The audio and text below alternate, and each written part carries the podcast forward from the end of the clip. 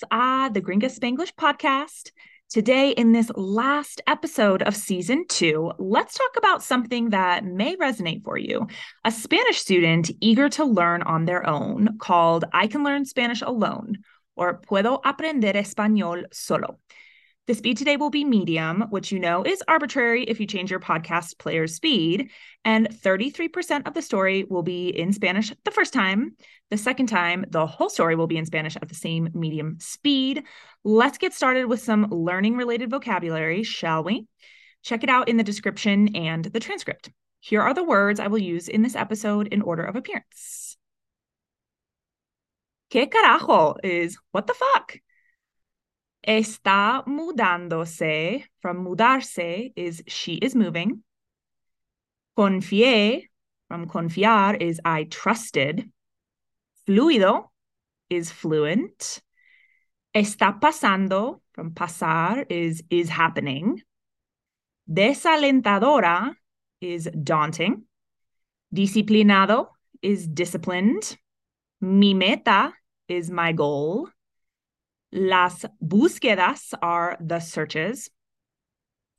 Un fracaso is a failure. No te vayas from irse is don't leave. El acercamiento is approach. Los ejercicios are exercises. La página is the page. El ímpetu is momentum. El logro is achievement. Me admití from admitirse is I admitted to myself. Una alarma recurrente is a recurring alarm. Recordarme from recordarse is to remind myself. El desastre is disaster. Seguí bebiendo from seguir is I kept drinking. Detuve from detener is I stopped.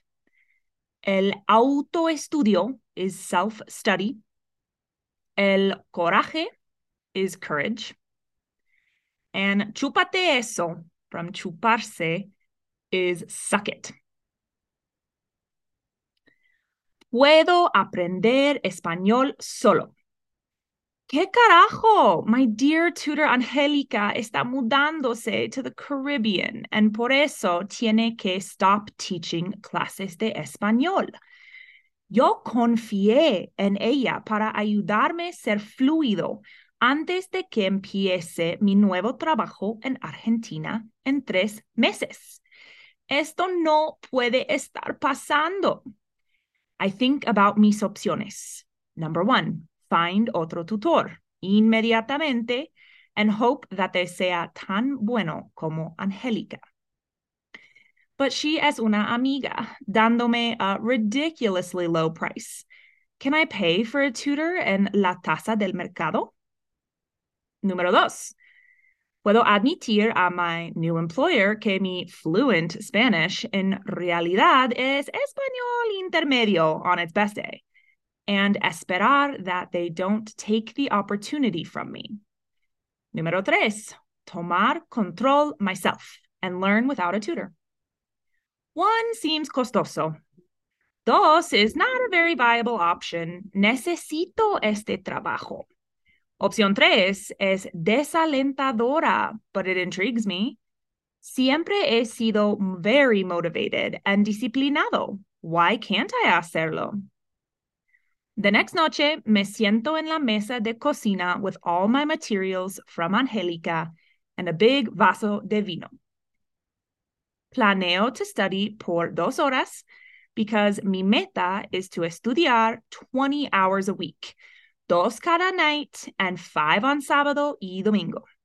One more glass of wine later, and después de muchas búsquedas in the folders and the emails from my computer, and I realized that no tengo ni idea de where to begin. Además, estoy cansado and disappointed that 90 minutos han pasado sin any tangible progreso. For the next three days, paso 30 o 40 minutos staring at mis materiales, feeling like a fracaso. Angelica, no te vayas. The next day, I take another acercamiento al problema. In the morning, pienso about my goal to go from intermediate to fluidez within three meses. My goal of 20 hours a semana is, although valiant, too much. Recuerdo an article that told me que debo empezar with a meta chistosamente small and add from there. Pensando por un minuto, I've got it. To complete los ejercicios on la página on top of a mountain of documentos that I printed from Angelica. That's it. I did it immediately, diez preguntas, and me sentí like a winner. Usando el ímpetu from this logro, I went to my calendario to schedule the next page of questions. Learning late at night with a vaso alcohólico in hand doesn't work, me admití. Cuando estoy at my best? And I knew, al mediodía, when normally tomo a break from work to look at Twitter, Insta, and ESPN. I set una alarma recurrente in my phone for noon with música argentina to recordarme de lo necesario. Leaving my phone on la mesa, decidí that was enough for today. I started the long process de arreglar the papeles, the ton of flashcards, and of poner el desastre en el rincón of the kitchen table. I paused for a second. It stresses me out to even see that parte de la mesa. It's chaotic, sin organización. Solo estoy completando the first paper that I encuentro. I saw that I have 38 minutos until my próxima work call, and I decided that I would spend ese tiempo poniendo todo in order.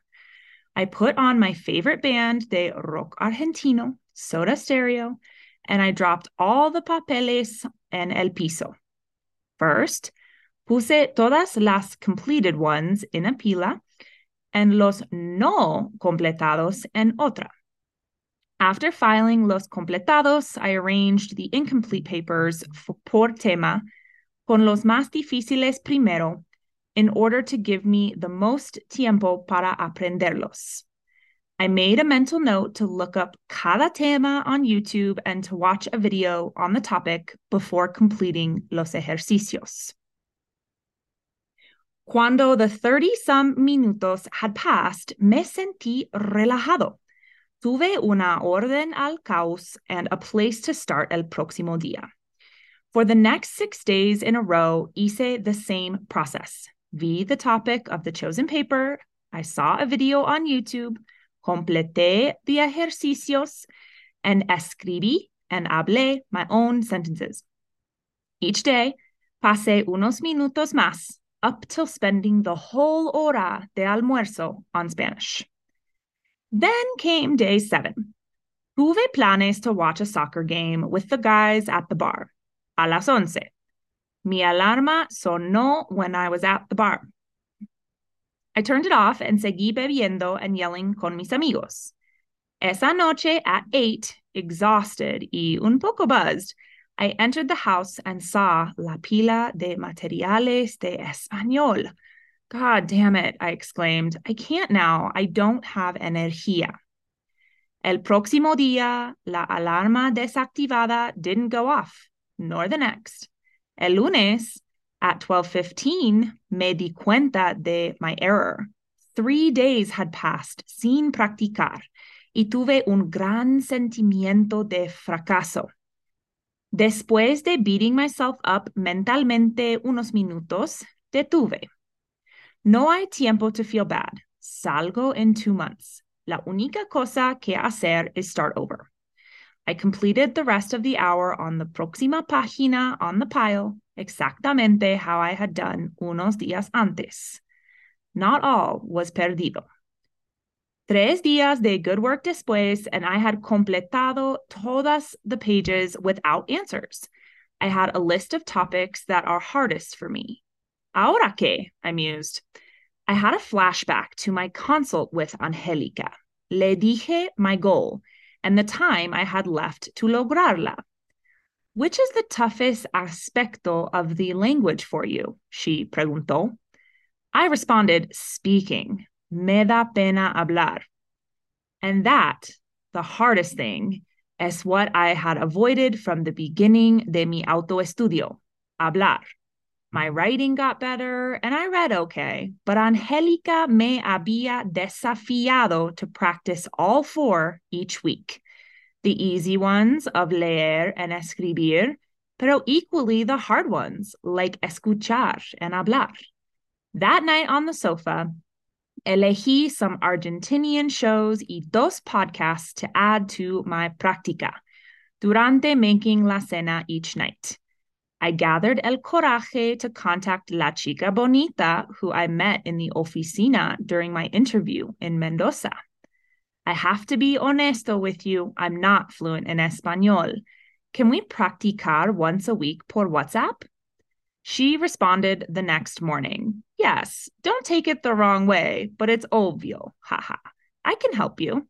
Send me a voice message with times que te convienen. That same morning, my favorite English book translated to Spanish arrived. Like all the resto, La Meta empezó small. One page tonight, I promised myself. I put the event in the calendario. If I read, I told myself, I earn an ice cream.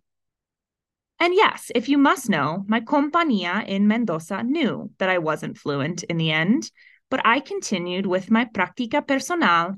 And within three months, with the help of the chica from WhatsApp, now my girlfriend, I could comunicar in an impressive way. How did you get so much better? A colleague questioned me.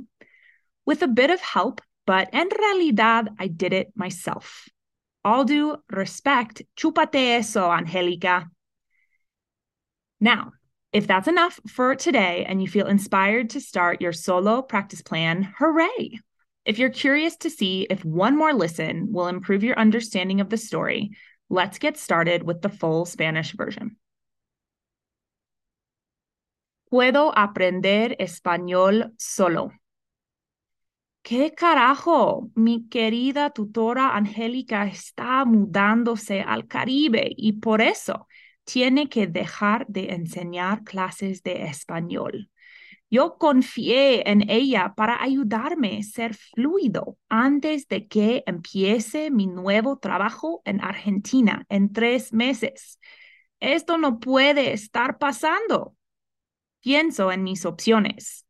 Número uno, encontrar otro tutor inmediatamente y esperar que sea tan bueno como Angélica. Pero ella es una amiga dándome un precio ridículamente bajo. ¿Puedo pagar por un tutor en la tasa del mercado? Número dos, ¿puedo admitir a mi empleador nuevo que mi español fluido en realidad es español intermedio en su mejor día y esperar que no me quitan la oportunidad? Y número tres, tomar control yo mismo y aprender sin tutor. Uno parece costoso. Dos es una opción poco viable. Necesito este trabajo. Opción tres es desalentadora, pero me intriga. Siempre he sido muy motivado y disciplinado. ¿Por qué no puedo hacerlo? La próxima noche me siento en la mesa de cocina con todos mis materiales de Angélica y un gran vaso de vino. Planeo estudiar por dos horas porque mi meta es estudiar 20 horas a la semana, dos cada noche y cinco el sábado y domingo. Un vaso de vino más tarde y Después de muchas búsquedas en los archivos y los emails de mi computadora, y me doy cuenta de que no tengo ni idea de dónde empezar. Además, estoy cansado y decepcionado que 90 minutos han pasado sin ningún progreso tangible. Por los próximos tres días paso 30 o 40 minutos mirando fijamente a mis materiales sintiéndome como un fracaso. Angélica, no te vayas. Al día siguiente tomo otro acercamiento al problema. Por la mañana pienso sobre mi meta para ir de intermedio a fluidez dentro de tres meses. Mi meta de 20 horas a la semana es, aunque valiente, demasiado. Recuerdo un artículo que me dijo que debo empezar con una meta chistosamente pequeña y añadir de allí. Pensando por un minuto, lo tengo. Completar los ejercicios en la página encima de la montaña de documentos que imprimí de Angélica. Eso. Lo hice de inmediato, diez preguntas, y me sentí como un ganador. Usando el ímpetu de este logro, fui a mi calendario para agendar la próxima página de preguntas. Aprender muy tarde por la noche con un vaso alcohólico en la mano no sirve, me admití. Cuando estoy en mi mejor momento? Yo supe, al mediodía, cuando normalmente tomo un descanso de trabajo para ver a Twitter, Insta y ESPN. Puse una alarma recurrente en mi móvil para las 12, con música argentina para recordarme de lo necesario. Dejando mi teléfono en la mesa, decidí que fue bastante para hoy. Empecé el proceso largo de arreglar los papeles, el montón de tarjetas flash y de poner el desastre en el rincón de la mesa de cocina. Pausé un segundo. Me estresa aún ver esa parte de la mesa. Es caótica, sin organización. Solo estoy completando el primer papel que encuentro. Vi que tuve 38 minutos hasta mi próxima llamada de trabajo. Decidí que pasaría ese tiempo poniendo todo en orden. Puse mi banda favorita de rock argentino, Soda Stereo, y dejé caer todos los papeles en el piso. Primero, puse todos los completados en una pila y los no completados en otra. Después de archivar los completados, arreglé los papeles no completados por tema, con las más difíciles primero para darme lo más tiempo a aprenderlos. Hice una nota mental de buscar cada tema en YouTube y ver un video sobre el tema antes de completar los ejercicios. Cuando habían pasado los treinta y poco minutos, me sentí relajado tuve una orden al caos y un lugar donde empezar el próximo día. Por seis días seguidas hice el mismo proceso. Vi el tema del papel escogido, vi un video de YouTube, completé los ejercicios y escribí y hablé mis propias oraciones. Cada día pasé unos minutos más hasta estar pasando toda la hora de almuerzo en español. Entonces vino día 7. Tuve planes de ver un partido de fútbol con los hombres en el bar a las 11. Mi alarma sonó mientras estar en el bar. La desactivé y seguí bebiendo y gritando con mis amigos. Esa noche a las 8, agotado y un poco chispadito, entré a la casa y vi la pila de materiales de español Maldito sea, exclamé, ya no puedo, no tengo energía. El próximo día la alarma desactivada no sonó, ni el próximo. El lunes a las 12:15 me di cuenta de mi error.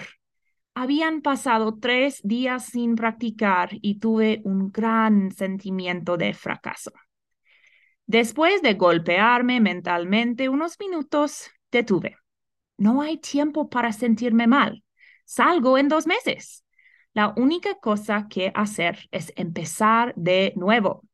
Completé el resto de la hora en la próxima página en la pila exactamente como había hecho unos días antes. No todo fue perdido. Tres días de buen trabajo después y había completado todas las páginas sin respuestas. Tuve una lista de temas que más me cuestan. ¿Ahora qué? musité. Tuve un recuerdo retrospectivo de mi consulta con Angélica. Le dije mi meta y el tiempo que me quedó lograrla. ¿Cuál es el aspecto más difícil del lenguaje para ti? Ella preguntó. Yo respondí, hablar. Me da pena hablar. Y esa, la cosa más difícil, es lo que había evitado desde el inicio de mi autoestudio, hablar.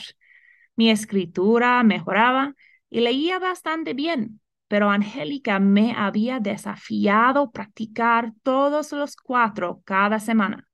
Los fáciles de leer y escribir, pero igual los difíciles de escuchar y hablar. Esa noche en el sofá elegí unos shows argentinos y dos podcasts para añadir a mi práctica durante hacer la cena cada noche. Reuní el coraje para contactar la chica bonita quien conocí en la oficina durante mi entrevista en Mendoza. Tengo que ser honesto contigo. No hablo fluido el español. ¿Podríamos practicar una vez a la semana por WhatsApp?